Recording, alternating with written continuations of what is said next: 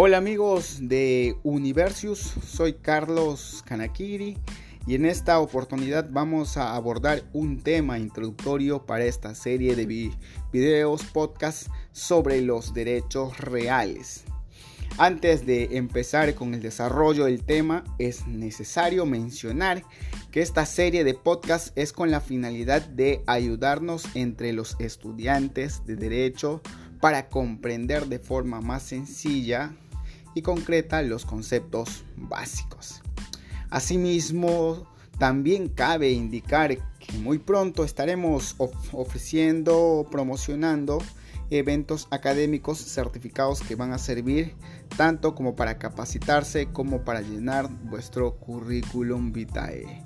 Estén atentos compañeros y amigos. Bueno, sin más preámbulos, nos vamos a nuestro tema, el cual nos refiere que es el son los presupuestos fácticos que fundamentan los derechos reales.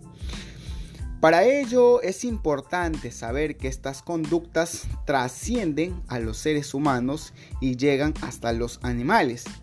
Y es que aquí en este aspecto aterrizamos con el primer ejemplo para poder entender los presupuestos que fundamentan los derechos reales, puesto que los animales manifiestan el deseo de ocupar la mayor cantidad de espacio geográfico.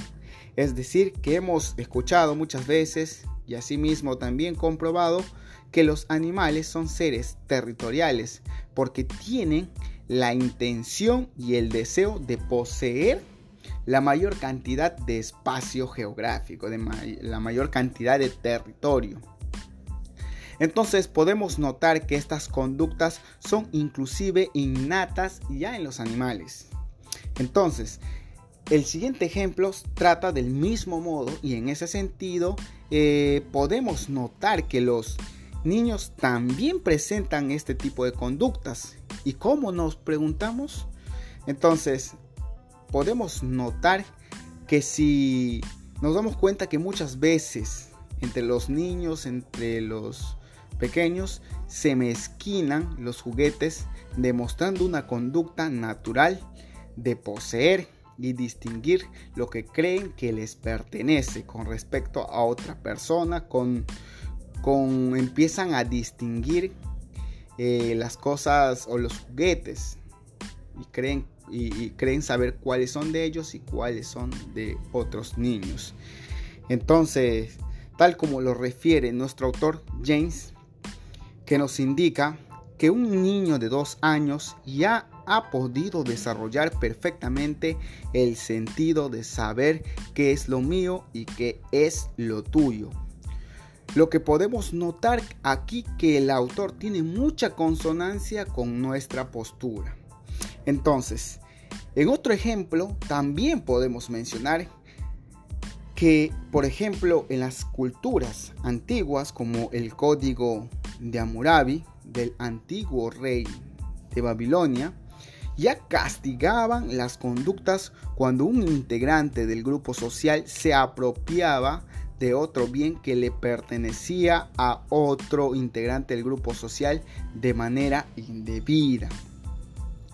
Eh, entonces, a modo de resumen, podemos comprender la necesidad que tienen los seres humanos de tener dominio sobre lo que los rodea. Tanto así que esto también trasciende a los animales, como ya hemos dicho inicialmente.